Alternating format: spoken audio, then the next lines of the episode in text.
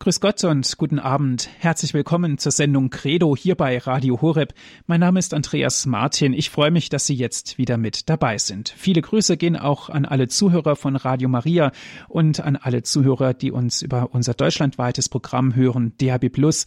Schön, dass Sie eingeschaltet haben. Credo, der Glaube der Kirche. Ein Wesensmerkmal der katholischen Kirche ist der Papst. Und wir stellen uns heute auch der Frage, warum gibt es einen Papst?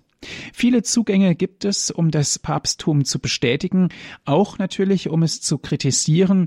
Aber wie wertvoll dieses Amt für uns ist, darüber werden wir gleich sprechen, warum es überhaupt vonnöten ist. Darum geht es hier in unserer Sendung. Wir sprechen mit Herrn Dr. Hans-Martin Lochner. Aus Königsdorf ist er mit uns verbunden.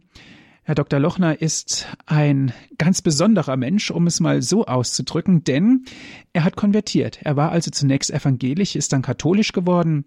Er ist zum Diakon geweiht worden, hat Kinder und Enkelkinder und nach dem Tod seiner Frau wurde er zum Priester geweiht.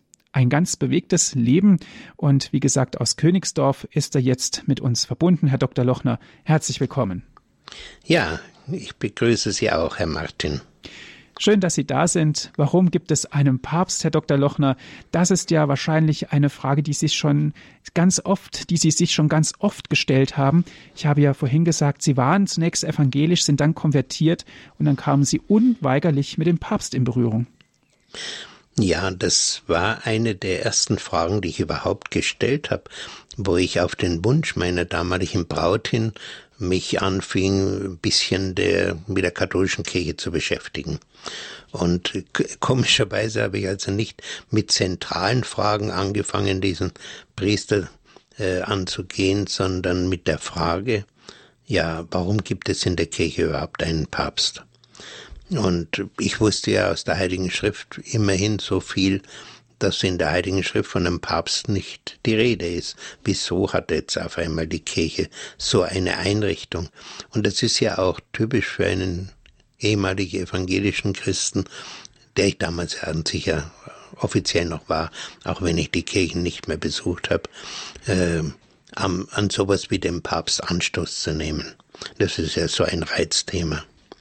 Ja, und dann hat also dieser Pfarrer mir versucht klarzumachen, äh, ja, hat mir aus der Bibel vorgelesen, schauen Sie, wenn die Apostel in der Heiligen Schrift aufgeführt werden, und da gibt es ja mehrere Reihen, wo er da äh, die ein, der eine nach dem anderen genannt wird, hat er mir gezeigt, schauen Sie, da steht Petrus immer an der ersten Stelle. Das muss ich ehrlich sagen, war mir bis dahin gar nicht aufgefallen. Ich habe das einfach so überlesen gehabt. Und dann merkte ich ja tatsächlich, das stimmt. Und dann hat er mir eben erklärt, dass, äh, der, äh, dass Petrus dann äh, der erste Bischof von Rom geworden wäre. Das hatte ich ja schon gehört gehabt damals, dass er nach Rom gekommen ist, dass er dorthin gerichtet worden ist. Ich meine, das hätte ich sogar mal im evangelischen Kindergottesdienst gehört, das Martyrium des heiligen Petrus. Und dass er in Rom begraben ist und dass er eben als erster Bischof dann auch seine Nachfolger hatte und dieses Leitungsamt in der Kirche äh, dann auf die weiteren Bischöfe übergegangen sei. Also an diesen Teil des Gesprächs kann ich mich noch ganz gut erinnern. Was ich nicht weiß, äh, ob er dann auch schon damals der Pfarrer äh, über Matthäus 16, 18 gesprochen hat, diese Stelle, äh, wo es heißt, du, wo Jesus zu Petrus sagt, du bist Petrus der Fels und auf diesen Felsen werde ich meine Kirche bauen und die Pforten der Hölle werden sie nicht überwältigen. Kann sein, dass er das schon erwähnt hat. Äh, möglicherweise auch diese andere Stelle, aber wie gesagt, das kann ich mich nicht so gut erinnern, diese andere Stelle bei Johannes 21, wo Jesus dem Petrus nach der Auferstehung dreimal fragt, äh, Petrus, liebst du mich? Und äh, wenn, wo dann Petrus diese Frage bejaht, äh, Jesus immer wieder sagt, weide meine Lämmer, weide meine Schafe.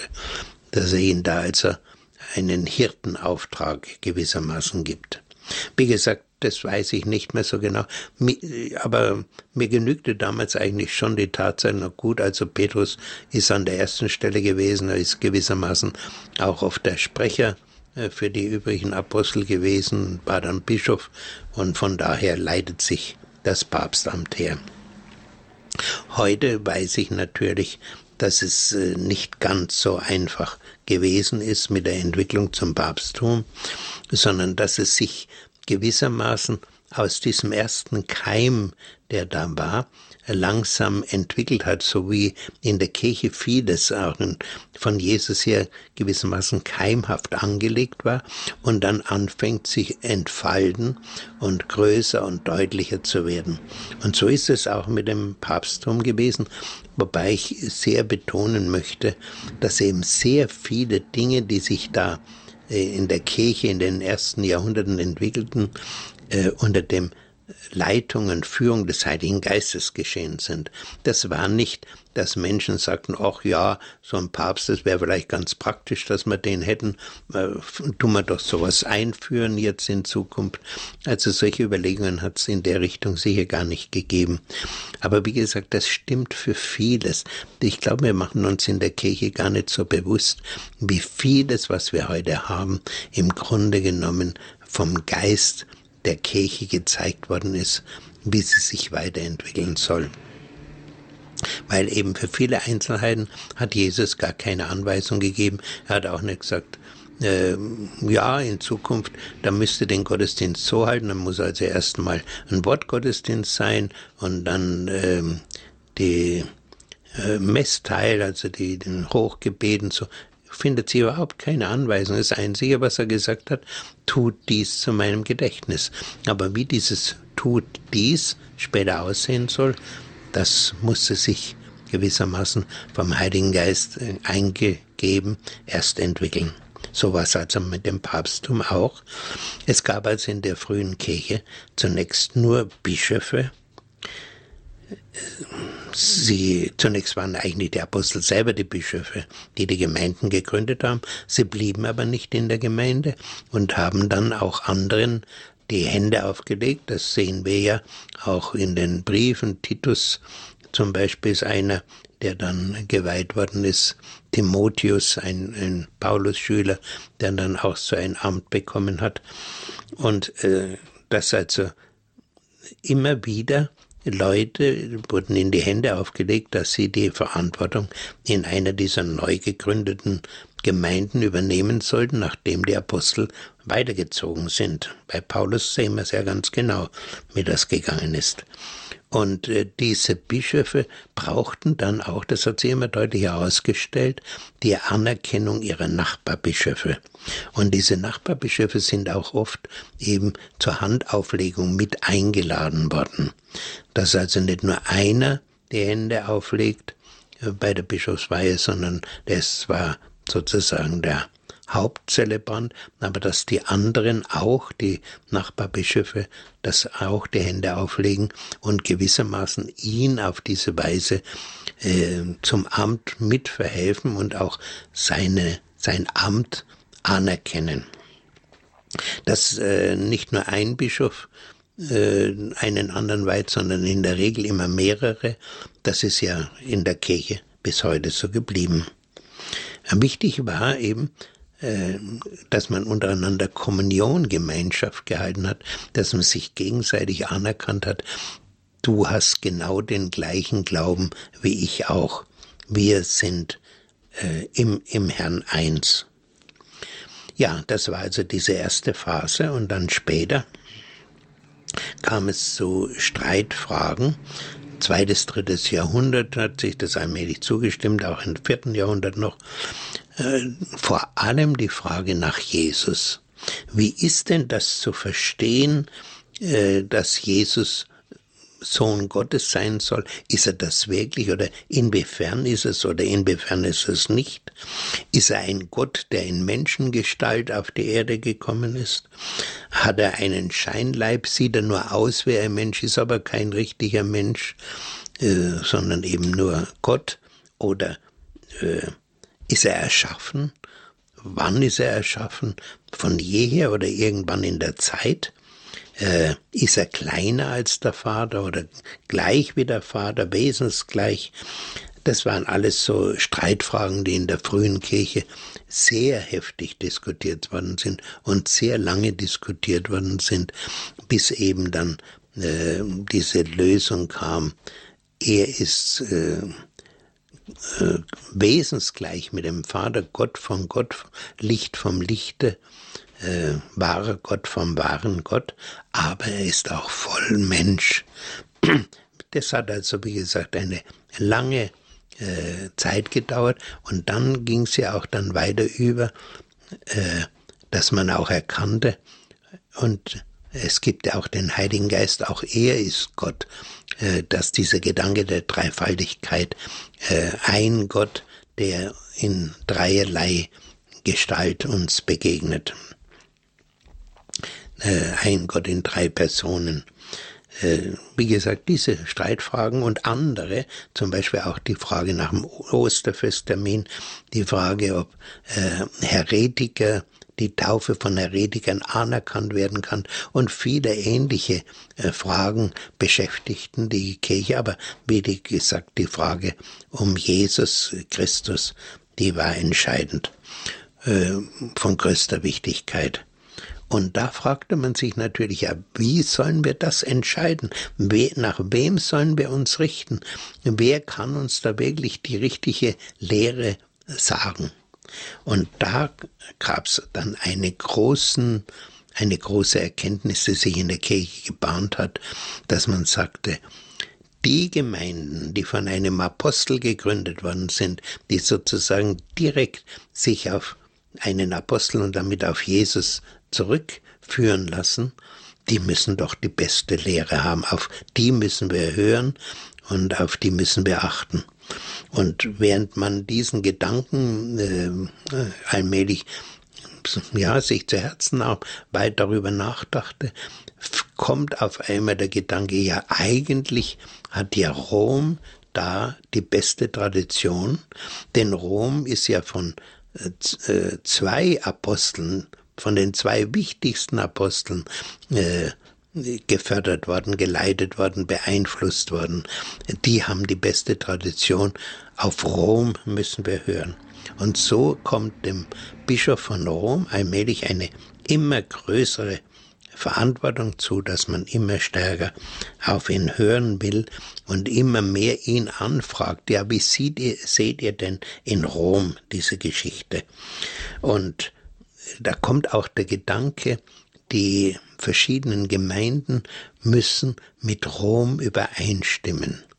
Und wie gesagt, indem Rom so an Bedeutung zunimmt äh, und das Ansehen immer mehr wächst, in der Zeit wird auch erst mal richtig deutlich, ja, eigentlich ist es doch wirklich von Jesus so vorgesehen gewesen, wenn er sagt, du bist Petrus und auf diesen Felsen will ich meine Kirche bauen.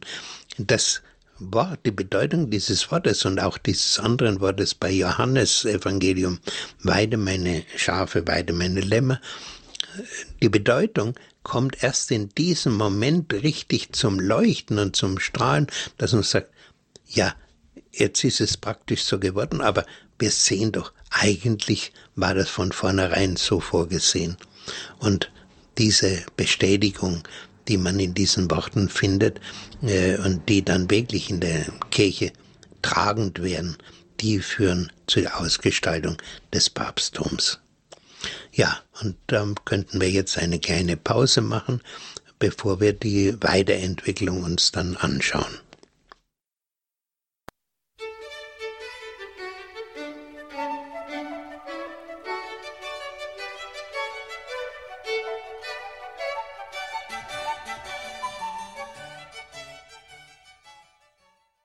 Sie hören die Sendung Credo hier bei Radio Horeb. Mein Name ist Andreas Martin. Schön, dass Sie jetzt wieder mit dabei sind.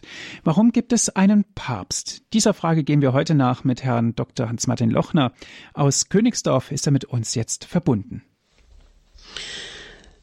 Ja, wir hatten darüber gesprochen, dass also durch die Streitfragen die Überlegung aufkam, ja, wir müssen auf Rom hören, die haben ja die beiden wichtigsten Apostel, die beste Tradition in der Kirche, die, wenn es Schwierigkeiten gibt, die können uns da aus ihrer Tradition heraus die richtigen Antworten geben. Und so wuchs also der, die Verantwortung des Papstes oder die, damals eben noch des römischen Bischofes immer mehr und er kommt immer mehr in die Rolle, wirklich Oberhaupt der Kirche zu sein.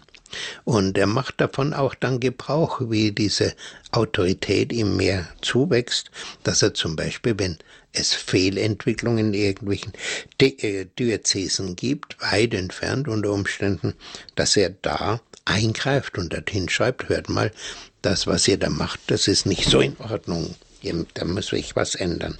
Oder dass er Aufträge gibt. Zum Beispiel wissen wir, dass er Bonifatius damals den Auftrag gegeben hat, ja, bitte äh, in diesem neu christianisierten Gebiet in Germanien, in Deutschland, äh, richte da du wirklich eine Ordnung ein und äh, festige das Ganze. Äh, schau, dass da wirklich Diözesen entstehen, denn bis dorthin ist ja bei uns in Deutschland äh, die Christianisierung vor allem durch Wanderbischöfe gelaufen. Äh, Bischöfe, die von Ort zu Ort gezogen sind, die ähnlich wie Petrus oder wie Paulus zeitweise an einem Ort geblieben sind, äh, Leute getauft haben, aber dann wieder weitergezogen sind und äh, so ein wirkliches kirchliches ja, System, ein Verein und so weiter, eben Diözesen nicht eingerichtet waren. Und in dieser Richtung hat also der Papst da dem Bonifaz damals Aufträge gegeben. Äh, so einen Wanderbischof, den haben wir übrigens auch in Bayern hier in, äh, in der Gegend zwischen München und Rosenheim, und zwar an diesem berühmten Irschenberg, wo im Winter die Autos immer nicht so gut raufkommen, wenn es geschneit hat. Und wenn man oben auf der Höhe ist und sieht rechts runter, sieht man auf eine Kirche, und in dieser Kirche ist der heilige Marinus begraben, und nebenan in der kleinen Kapelle sein äh, Diakon Anianus, Bischof hatte immer einen Diakon dabei gehabt. Das war so ein Wanderbischof, der dort evangelisiert hat und dann äh, so um 600 herum von den damaligen Heiden noch erschlagen worden ist. Wie gesagt, das war weit verbreitet äh, gewesen und durch den Auftrag an Bonifaz kommt da eine Ordnung, eine kirchliche Ordnung entsteht da wirklich. Und so wird Rom immer mehr zum Führungszentrum um die Kirche, für die Kirche.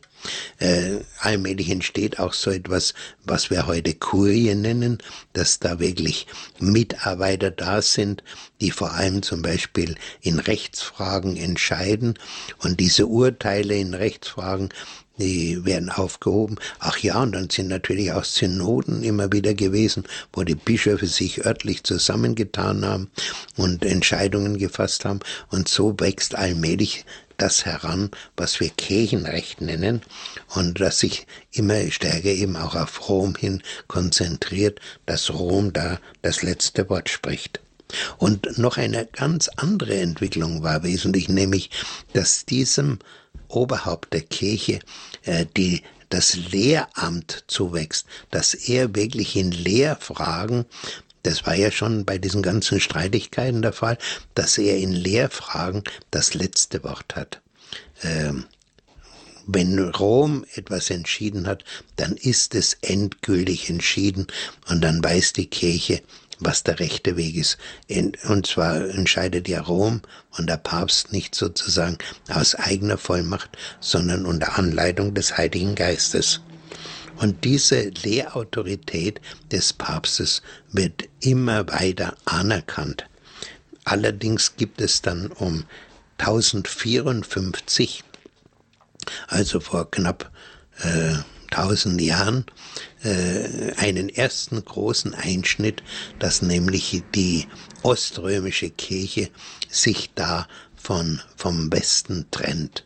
Sie hat zwar bis heute äh, weitgehend die gleiche Theologie, die gleichen Sakramente und alles, aber äh, man will sich diesem Oberhaupt der Kirche nicht unterstellen. Man sagt nein, das war früher in der Kirche auch nicht. Da haben die Bischöfe äh, die letzten Entscheidungen getroffen. Äh, das soll so bleiben und dass wir untereinander eben den rechten Glauben verfolgen, aber wir wollen nicht äh, äh, unter das Oberhaupt der römischen Kirche bleiben. Das ist also dieses erste große Schisma in der Kirche gewesen, 1054, wo man sich also dieser äh, Oberhoheit des Papstes entzogen hat. Und das ist ja bis heute so, dass also auch das Oberhaupt in Konstantinopel, der äh, der orthodoxen Kirche nur ein Ehrenoberhaupt ist, aber praktisch auf die einzelnen Bereiche keinen Einfluss ausüben kann. Die Bereiche dieser Kirche, die ja auch dann sich in einer gewissen Weise weiter gespalten hat, dass es also das Moskauer Patriarchat gibt und das Konstantinopler und dann auch im vorderen Orient Gruppen gibt. Ja, äh, Jetzt muss ich aber nochmal zurückgehen auf das Jahr 1948, als ich eben da äh, diese ersten Gespräche mit einem Pfarrer gewagt habe, mit der katholischen Kirche Kontakt aufzunehmen. Da hatte ich nämlich noch eine weitere Frage. Die Frage, wieso ist denn der Papst unfehlbar? Warum spricht man von Unfehlbarkeit? Und äh, dieses Wort ist ja bis heute für viele Menschen wirklich ein Wort des Anstoßes. Und auch für mich und auch für viele heute, die das Wort hören, sagen, es ist doch kein Mensch unfehlbar. Jeder hat doch seine Fehler und wieso äh, soll all das, was der Papst sagt, äh, absolut richtig sein? Und ich weiß, dass mich damals also auch dieser Pfarrer schon darüber aufgeklärt hat und gesagt hat, nee, also so ist es nicht, äh, dass alles, was der Papst sagt, äh, schlechthin unfehlbar ist, der ist auch ein fehlbarer Mensch, sondern dass dieses Dogma der Unfehlbarkeit sich darauf beschließt, äh, äh, darauf bezieht, nur in ganz seltenen Fällen, wo der Papst ausdrücklich erklärt, das ist jetzt eine letztverbindliche Lehre, an die sich die ganze Kirche zu halten hat. Nur in diesen ganz, ganz seltenen Fällen äh, macht er von dieser Unfehlbarkeit Gebrauch. Und zwar ist es in der Kirche nur bisher, soweit ich sehe, zweimal geschehen. Nämlich das eine war 1950 bei der Aufnahme Mariens in den Himmel, wo das als Dogma vom Pius XII. verkündet worden ist, und 1994, äh, als Papst Johannes Paul erklärt hat, äh, dass die Kirche äh, nicht keine Vollmacht hat, Frauen zu Priestern zu weihen, dass ihr von Jesus her diese Vollmacht nicht gegeben ist, weil ja auch Jesus nie eine Frau zu einem Priester Christentum geweiht hat, dass es also offensichtlich nicht sein Wille war, und an diese Entscheidung von Jesus muss sich die Kirche halten, und das ist auch, gilt sozusagen mit letzter Verbindlichkeit. Das Erstaunliche ist ja nur, wenn man das weiß, dass hier der Papst offensichtlich von der Unfehlbarkeit Gebrauch gemacht hat und hier eine letztverbindliche Entscheidung ausgesprochen hat, dass es in Deutschland immer wieder Frauen gibt oder zum Teil ja auch, auch Männer gibt, auch, ja, auch im Klerus, äh, die sagen, na ja, also das äh, müssen wir uns noch mal überlegen, da müssen wir noch ein bisschen verhandeln. Das äh, muss nicht das letzte Wort sein, wo heute die Frauen alle Berufe ergreifen, dass sie auch Boxer sind und Fußballer sind sind und Soldatinnen sind und so weiter. Also ähm, warum sollen sie dann nicht auch Priesterinnen sein? Dass man also diese Entscheidung des Papstes, es war Johannes Paul II., äh, dass man diese Entscheidung äh, im Grunde genommen nicht respektieren will und sich drüber wegsetzen will. Aber man muss zunächst einmal überhaupt, was diese Unfehlbarkeit betrifft, sich bewusst sein, äh, die Kirche war, hat immer in dem Bewusstsein gelebt, Gott will verhindern, dass sie in Irrtum fällt, dass sie in den wichtigen Fragen wirklich anfängt, sich zu irren. Und deswegen war die Überzeugung, wenn in ein Konzil zusammenkommt, wir haben ja jetzt äh, das, die Älteren von uns dieses Zweite Vatikanische Konzil erlebt, wenn ein Konzil zustande kommt, dann ist es in seinen Entscheidungen unfehlbar. Dass diese Unfehlbarkeit diesem Gremium der Bischöfe zukommt. Und äh, das ist auch über lange Zeit anerkannt worden. Auch die orthodoxe Kirche hat das anerkannt und hat an diesen alten äh, Entscheidungen der Konzilien äh, festgehalten, die also äh, in den ersten tausend Jahren gewesen sind. Die Frage war dann natürlich, wie die Reformation kam, werden sich die äh, Kirchen der Reformation auch an all diese Entscheidungen halten und sie anerkennen. Und da ist an sich eine, mm, ja, ein Unglück passiert. Äh, das war auf der Disputation 1519 in Leipzig. Da hat also Luther mit einem katholischen Theologen, mit Eck, äh, diskutiert und das sagt er unter anderem, äh, auch Konzilien können irren. Das heißt, er hat an dieser Stelle die Unfehlbarkeit von Konzilien nicht mehr anerkannt und das war eigentlich mit einer der entscheidenden Dinge, äh, wo äh, diese von Luther vertretene Richtung in Glaubensdingen sich von der katholischen bisherigen Linie getrennt hat. Das war ein, ein wichtiger Punkt gewesen.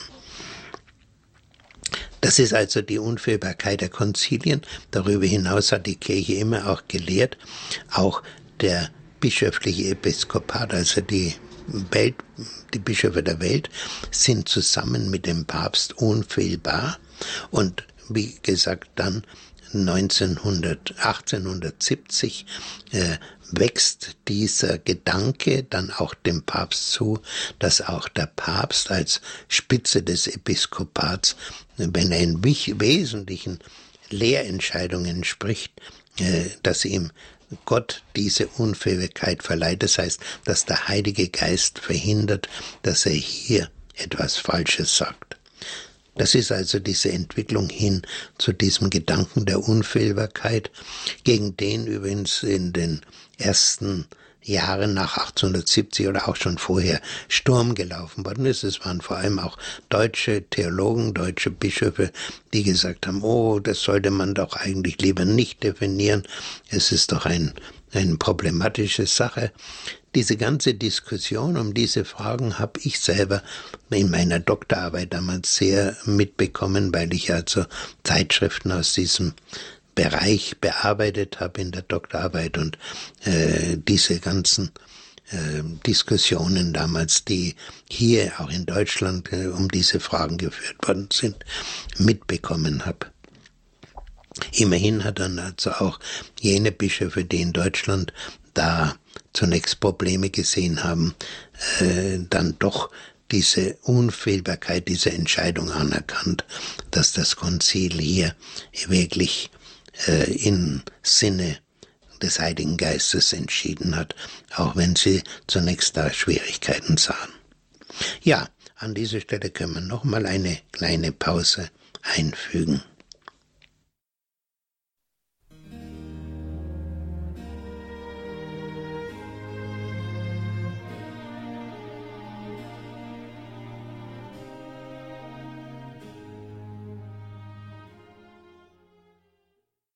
Sie hören die Sendung Credo hier bei Radio Horeb. Warum gibt es einen Papst? Viele Gedanken hierzu hat Herr Dr. Hans-Martin Lochner aus Königsdorf vorbereitet. Ja, äh, wir sprachen gerade darüber eben, dass das doch bei manchen Menschen Vorbehalte gibt. Papsttum, warum ist das wirklich Gott gewollt? Das, wir müssen sehr, sehr dankbar sein äh, dass es wirklich das Papsttum in der Kirche gibt.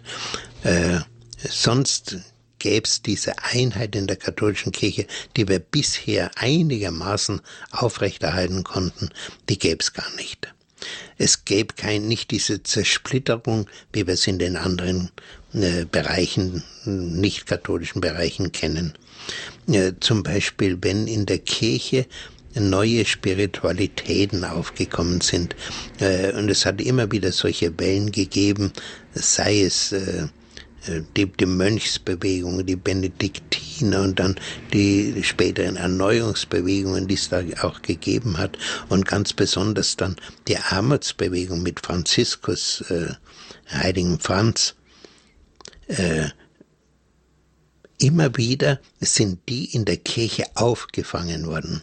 Die konnten sich im Rahmen des Katholischen wirklich entwickeln und äh, haben nicht dazu geführt, dass solche Bewegungen außerkirchlich jetzt, also in Opposition zur katholischen Kirche sich entwickelt hatten, hätten. Äh, das fällt mir persönlich besonders bei dieser weit verbreiteten Heiliggeistbewegung auf, die wir heute kennen, äh, wie diese Neuerfahrung mit dem Heiligen Geist, mit den Charismen, wie die wieder erwacht geworden ist. Es waren ja zunächst in freikirchlichen Kreisen in Amerika gewesen, haben sich dort neue sozusagen Denominationen, kirchliche Konfessionen gebildet, die sogenannten Pfingstler. Und immer wieder, wenn sowas kam, äh, eigenständige äh, Gemeinschaften, die von der Groß, von den Großkirchen äh, abgetrennt waren. In der katholischen Kirche äh, führte das also bisher Gott sei Dank nicht dazu, dass es Abspaltungen gegeben haben, sondern diese Heiliggeistbewegung ist in der katholischen Kirche voll beheimatet äh, und ist im vollen Einklang äh, mit dem katholischen Glauben geblieben.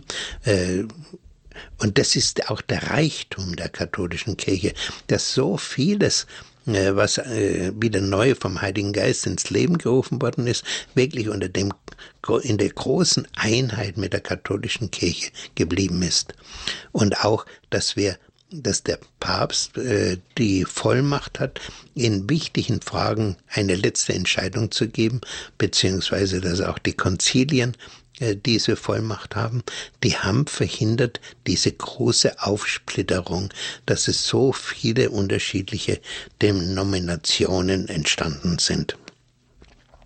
Und im Grunde genommen fängt dieses Problem schon sehr deutlich mit Luther an. Äh, Luther ging, als er die Bibel übersetzte, äh, davon aus, er meinte, er hat aus der Bibel seine neue Rechtfertigungslehre gewonnen und alle Leute, die jetzt die Bibel in die Hand bekommen, die werden genauso die Wahrheit erkennen oder jene Wahrheit erkennen, die er da herausgefunden hat. Und er war selbst sehr enttäuscht, wie er merkte, Immer mehr Leute kriegen die Bibel. Es ist ja damals gerade die Buchdruckerei erfunden worden. Man konnte die Bibel nun wirklich in einem viel größeren Ausmaß den Menschen zugänglich machen. Das war ja vorher nicht möglich. Äh, zum Beispiel weiß ich, wie ich in Benedikt Bayern studiert habe, haben wir uns, haben wir uns äh, das angeschaut. Da wurden früher die Bibeln angekettet in, in den Bibliotheken, damit sie niemand mitnehmen konnte. Weil eine Bibel, da hat also unter Umständen äh, ein Mönch jahrzehntelang dran geschrieben. Das war ein so hm, teures, wertvolles Objekt, da musste man drauf schauen, und es war so selten, da gab es halt nur eine in, in, einem, in einem Ordenshaus und nicht, nicht zehnerlei oder, oder gar hundert. Das war ganz wertvoll. Und jetzt auf einmal mit der Buchdruckerei, viele Leute können das lesen. Und äh, jetzt stellt Luther eben mit den Sätzen fest, es ist keineswegs so, dass alle die Wahrheiten so rauslesen, wie er sie rausgelesen hat, dass sie die Bibel nicht alle auch so auslegen, wie er sie ausgelegt hat, sondern dass äh, es da durchaus verschiedene Gruppen gibt, die was ganz anderes sehen, äh, dass da neue Sekten sektenartige Gruppierungen entstehen, äh, sogenannten Schwärme, so hat sie Luther gerne bezeichnet, diese Schwärmerbewegungen, die äh, irgend an einem Wort in der Heiligen Schrift, das sie finden, sich innerlich festmachen und sagen, das ist die Wahrheit, so müssen wir es machen. Und die andere Gruppe sagt, nein, nein, das ist nicht die Wahrheit, wir haben die Wahrheit, so wie wir es machen, so ist es richtig. Und auf diese Weise ist eben äh, diese Einheit, die wir in der katholischen Kirche haben, in den außerkatholischen Bereichen nicht vorhanden. Und äh, das hat sich im Grunde genommen schon in der Reformation selber auch gezeigt. Nämlich, äh, es ist keineswegs so, dass alle äh, in Deutschland, die also evangelisch geworden sind, Lutheraner geworden sind, sondern wir haben in Deutschland von Anfang an neben der lutheranischen Spiritualität oder Denkweise oder Theologie, äh, Sichtweise auch die kalvinistische, die reformierte, die also auf Calvin zurückgeht, die zum Beispiel im Rheinland und in der Pfalz äh, größeren Einfluss gewonnen hat, auch in, in Holland. In Holland ist mir sowieso aufgefallen, wie ich dort früher Urlaub gemacht hat, dass diese Reformierten sich innerlich noch einmal in x äh, äh, Gruppierungen gespalten haben. Da hat es die reformierte Kirche gegeben und die reformierte, äh, noch eine andere, also eine ganze Reihe, die im Namen so kleine Unterschiede hatten, die aber sich äh, als selbstständige Kirchen eben etabliert hatten. Außerdem im Schweizer Raum die, die Zwinglianer, die auf Zwingli zurückgehen, und da gab's vor allem schon sehr früh einen wesentlichen Unterschied den ich allerdings erst sehr viel später mitbekommen habe. Ich habe nämlich als äh, evangelischer Christ damals eigentlich gar nicht äh, äh, gewusst, ich weiß noch, wie ich gefragt habe bei der äh, Konfirmation, dass da Abendmahl gegeben wird und das, was das Abendmahl eigentlich bedeutet und warum es ein Abendmahl gibt. Ich habe damals von meinen Angehörigen eigentlich nur gehört, na ja, das hat schon immer gegeben, das musste auch so machen und das gehört sich so aber eine innere Begründung und so habe ich damals eigentlich nicht mitbekommen. Und da war dann auch äh, zwischen Luther und Zwingli und auch den später den Reformierten äh, eine doch ein deutlicher Unterschied. Luther sagte, äh, er will, wolle festhalten daran, dass es der Leib Christi sei. Aber er ist der Leib Christi nur in dem Moment, wo ich die Hostie empfange und dran glaube, dass es der Leib Christi ist. Also äh, mein Glaube ist das Entscheidende, was sozusagen die Hostie in den Leib Christi verwandelt. Wobei für den einzelnen Gläubigen dann immer wieder auch die Frage entstehen konnte, bin ich überhaupt gläubig genug? Glaube ich genügend daran, dass es der Leib Christi ist? Während äh, Calvinisten, Zwinglianer gesagt haben, nein, das bedeutet, das ist ein Zeichen für den Leib Christi, aber es ist nicht der Leib Christi selber, sondern äh, unter diesem Zeichen äh, äh, haben wir Gemeinschaft mit Jesus, aber wie gesagt, es ist nicht der Leib. Und wie gesagt, in der katholischen Vorstellung ist es ja äh, nachdem der Priester die Wandlungsworte gesprochen hat und den Heiligen Geist herabgerufen hat, bleibt es der Leib Christi. Das ist dieses Bleibende, das gibt's also auch schon bei Luther in der Form nicht mehr, während bei den anderen ist es also sowieso letzten Endes nur noch ein Symbol für den Leib Christi, für, für Christus, aber nicht der Leib Christi selber. Und äh, diese Aufspaltung, die wir also da äh, erleben und erlebt haben, die wird in Amerika besonders deutlich.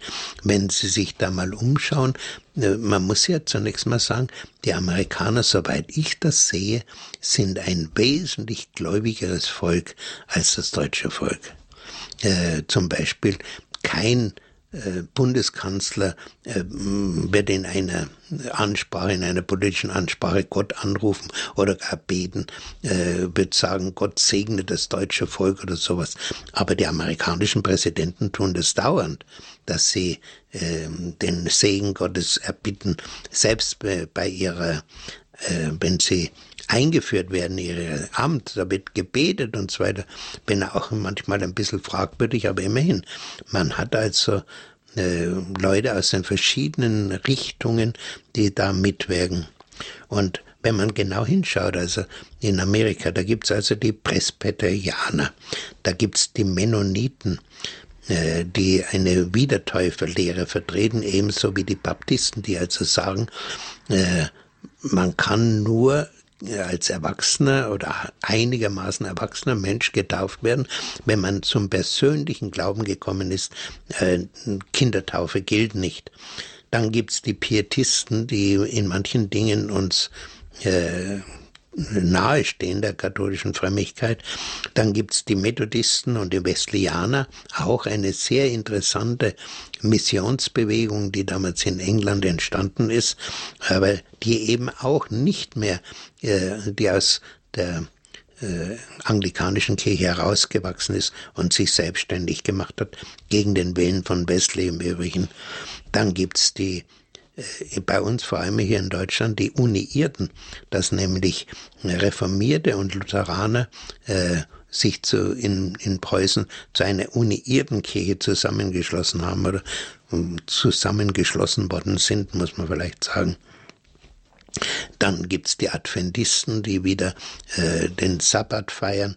Dann gibt's die Brüderbewegung, die auch von Deutschland ausgegangen ist damals. Äh, eine sehr interessante, sehr missionarische und evangelistische Bewegung gewesen. Und dann ja, heute dann die Pfingstbewegung, äh, also vor allem die Pfingstler, die ich schon erwähnt habe, die eigene Denominationen haben, aber die sich, die untereinander auch wieder sich ausgespalten haben. Wenn jemand eine eigene Lehre hatte, äh, die von den anderen abgewichen ist, dann hat er sich auch wieder von der größeren Gemeinschaft getrennt. Und so gibt es also leider Gottes in der Kirche diese Aufspaltung mit dem Problem, dass eigentlich äh, auch die evangelische Kirche, wenn man die also jetzt mal in Deutschland zusammenfasst unter diesem Begriff, nicht mit einer Stimme sprechen kann.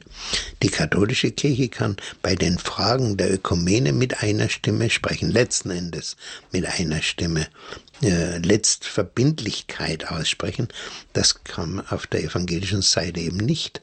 Und das ist deutlich geworden, als da vor einigen Jahren in Augsburg die Rechtfertigungslehre äh, eine Erklärung abgegeben worden ist, katholisch und evangelisch, dass das für uns heute kein Streitpunkt mehr wäre und dass die strittigen Fragen äh, in dieser Erklärung eben die Probleme ausgeräumt seien worauf sofort, ich weiß nicht genau, waren es 37 oder wie viel evangelische Theologen erklärt haben, nein, da sind wir nicht einverstanden mit dem, was da unsere Kirchenleitung gemacht hat. Äh, wir sehen äh, keineswegs ein, dass diese Probleme jetzt gelöst seien. Wir sind in dieser Frage nach wie vor uneins. Und da steht eben letzten Endes dahinter ein Grundsatz. Eigentlich ist man, ist in den außerkirchlichen, äh, außerkatholischen Gemeinschaften äh, jeder selbst Papst. Ein Gedanke, der so in der, bei den Evangelischen zum Teil doch äh, deutlich geworden ist, dass jeder in diesen Fragen eine eigene persönliche letzte Entscheidung hat. Ganz äh, problematisch scheint diese Entwicklung vor allem auch in Afrika zu sein. Soweit ich weiß, äh, haben sich da, wenn da so charismatische Leute aufgetreten sind in den letzten Jahrzehnten, die Heilungsgabe, Prophetengabe und ähnliche Dinge hatten, die haben sofort um sich herum Gemeinden äh, gebildet, eigene Gemeinden aufgemacht, eigene Kirchen aufgemacht und äh, sind auch oft dann wieder mit dem Tod des äh, Gründers wieder auseinandergegangen.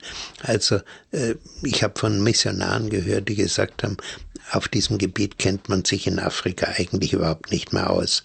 Äh, einer sagte mir, äh, südlich der Sahara nimmt man heute an, dass es 12.000 verschiedene solcher kirchlichen Gemeinschaften gibt. Aber wie gesagt, genau weiß das eigentlich niemand mehr. Und da, glaube ich, muss man doch sagen, äh, kann man behaupten, dass das diese Aufsplitterungen, diese verschiedenen Gruppierungen, die auch in der Lehre sich zum Teil recht deutlich unterscheiden äh, und sehr unterschiedliche Schwergewichte haben, dass das der Wille Gottes ist, dass Jesus das gewollt hat, dass seine Kirche in derart äh, ja in eine Vielzahl von Gruppen und Grüppchen sich aufspaltet, muss man sagen, also sehr wahrscheinlich doch nicht. Es ist also schon etwas, was uns zu denken geben sollte. Aber um zum Schluss zu kommen, es gibt heute doch ein sehr positives Zeichen, nämlich äh, in der Ökumene.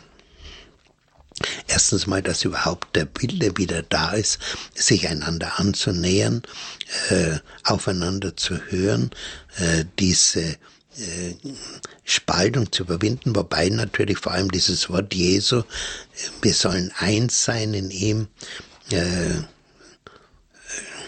wie er mit dem Vater ist, so sollen wir alle eins sein, damit die Welt glaube. Äh, Im Johannesevangelium, dieser Gedanke führt dazu, ja, wir sind wirklich zur Einheit gerufen. Und da zeigt sich heute in dieser Heiliggeistbewegung, die sich unheimlich stark ausgebreitet hat. Wir merken das in Deutschland gar nicht, äh, weil wir äh, bei uns diese vor allem auf katholischer Seite Heiliggeistbewegung als charismatische Erneuerung wenig nach außen sichtbar wird. Das ist wohl in der Welt völlig anders. Man rechnet heute damit, dass 120 Millionen Katholiken von dieser Bewegung erfasst sind. Ich hörte kürzlich von Brasilien, hatten wir hier eine Verantwortliche in Deutschland, die hat uns gesagt, es gibt in Brasilien 22.000 Gebetskreise, wo jede Woche eine Million Gläubige zusammenkommen, um miteinander zu beten in der Kraft des Heiligen Geistes. Das sind Zahlen, die die für uns also fast nicht vorstellbar sind, weil man dort sich viel mehr in, in, in, Indien, in Korea und so weiter viel mehr geöffnet hat und auch eine starke Evangelisationsbewegung dort entstanden ist. Wie gesagt, unter diesen Vorzeichen äh, des Heiligen Geistes gibt es eine ganz starke Annäherung der Konfessionen äh, in Amerika und in anderen Ländern stärker noch als in Deutschland, dass man das spürt.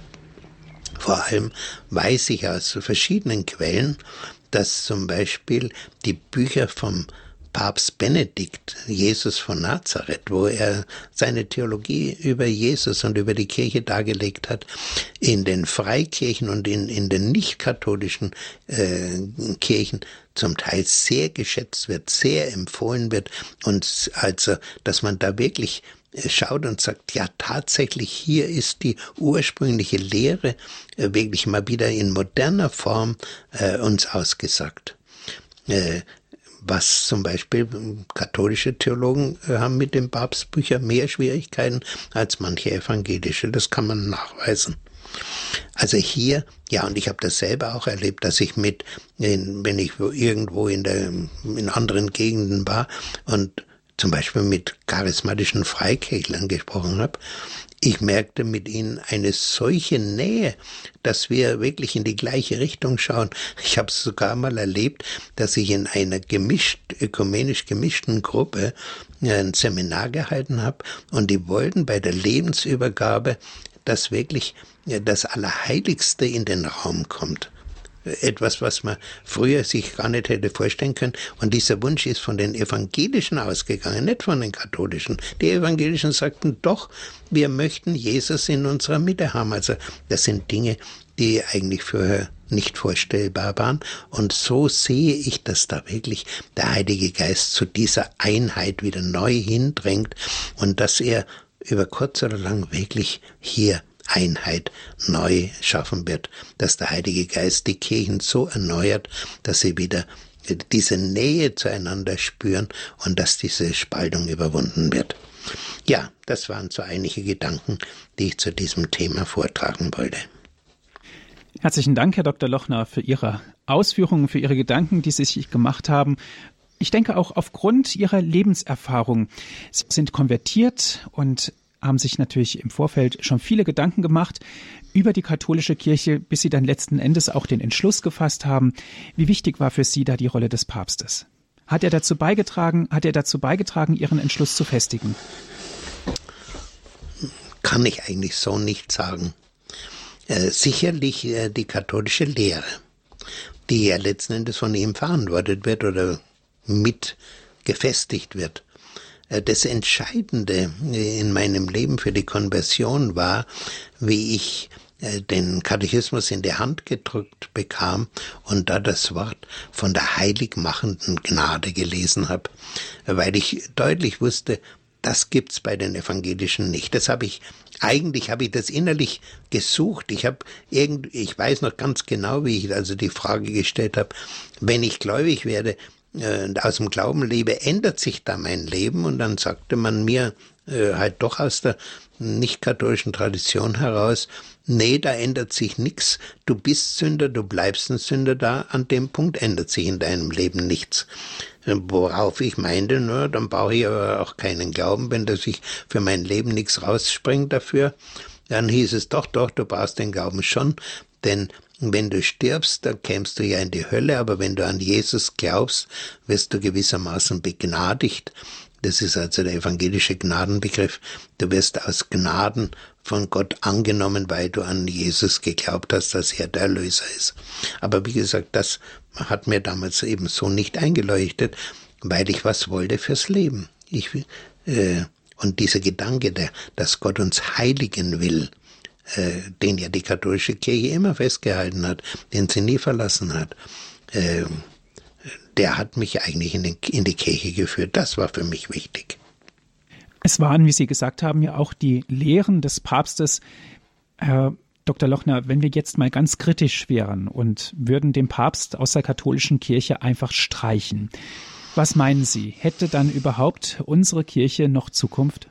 Nein. Das würde ich ganz klar mit Nein beantworten, weil wir die Einheit dann verlieren würden. Und die Einheit lässt sich meines Erachtens nicht durch ein, einen Kreis von, was weiß ich, dass man sagt, ach ja, äh, statt einem Papst tun wir mal zehn oder zwanzig Leute berufen äh, und die sollen gemeinsam sozusagen äh, für die Einheit der Kirche einstehen. In dem Moment, wo das zehn oder zwanzig Leute sind, gibt es zehn oder zwanzig verschiedene Meinungen. Und deswegen ist es so wichtig, dass es eine Person ist, in der äh, der Heilige Geist wirklich wirken kann. Sicher, ich kann über die Synoden und so weiter, kann ich mit Mehrheiten beschließen und da muss ich eben schauen, kann ich überhaupt eine Mehrheit herbekommen? Und das ist ja in den Konzilien einigermaßen gelungen, aber es hat, ja, wir sehen es jetzt auch beim Vatikanum II, dass es wieder eine Abspaltung gegeben hat, nämlich äh, die Piusbruderschaft. Die sagen, nein, äh, die, das Konzil hat die wahre Wahrheit verlassen. Wir müssen Opposition sein. Und nach dem ersten Vatikanum war es genauso, dass auch die Altkatholischen sich getrennt haben, die es ja als altkatholische Kirche heute noch in Deutschland gibt die gesagt haben, nö, äh, mit der Unfehlbarkeit sind wir nicht einverstanden, das ist nicht mehr katholisch. Und so hat es immer wieder kleine Minderheiten gegeben, die also aus der Kirche dann ausgewandert sind. Aber die große Mehrheit blieb zusammen und das ist also das Verdienst wirklich des kirchlichen Lehramtes. Ohne Lehramt geht's nicht. Ach ja, da muss ich noch sagen, um dieses Lehramt beneiden uns auch oft die Protestanten, äh, vor allem die gläubigen Protestanten, die wirklich am Glauben festhalten und die heute sehen, dass unter ihren Fingern äh, die Glaubenssubstanz immer mehr sich verdünnt und die sagen, mei, ihr Katholiken, ihr habt es leichter, da wird bei euch wirklich gesagt, was, was Wahrheit ist und an was wir glauben sollen.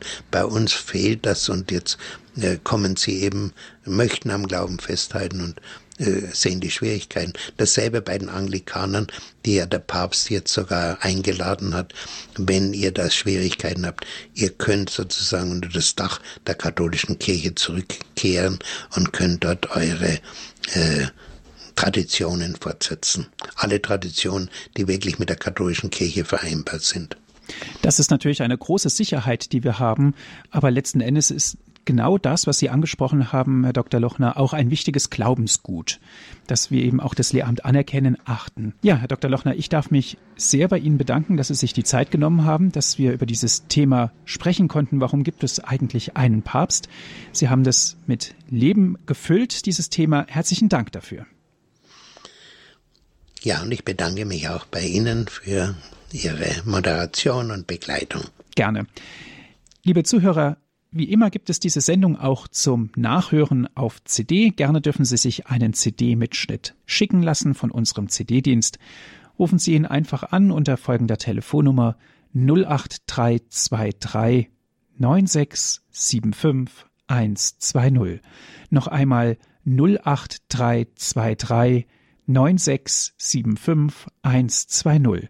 Wenn Sie von außerhalb Deutschlands anrufen, 0049 vorab wählen. Weiter geht es mit 8323 9675 120. Auf unserer Internetseite www.hore.org gibt es auch die Sendung zum Herunterladen auf den Computer. www.hore.org org. Das ist unsere Internetseite von Radio Horeb. Nutzen Sie dort unser Download- und Podcast-Angebot. Alle diese Dienste sind kostenlos für uns, von uns, für Sie. Radio Horeb ist spendenfinanziert. Herr Dr. Lochner, ich darf Sie zum Ende dieser Sendung um den Segen bitten. Ja, Herr, wir bitten dich. Gib und segne unseren Papst und gib, dass diese Einheit in der katholischen Kirche erhalten bleibt und dass eines Tages wirklich alle Christen, alle Getauften wieder in der einen Kirche sich zusammenfinden. Ein Glaube, eine Taufe und ein Herr im Himmel, der der Höchste ist und von allen anerkannt wird. Dazu segne euch alle der allmächtige Gott, der Vater, der Sohn und der Heilige Geist. Amen. Es verabschiedet sich Ihr Andreas Martin.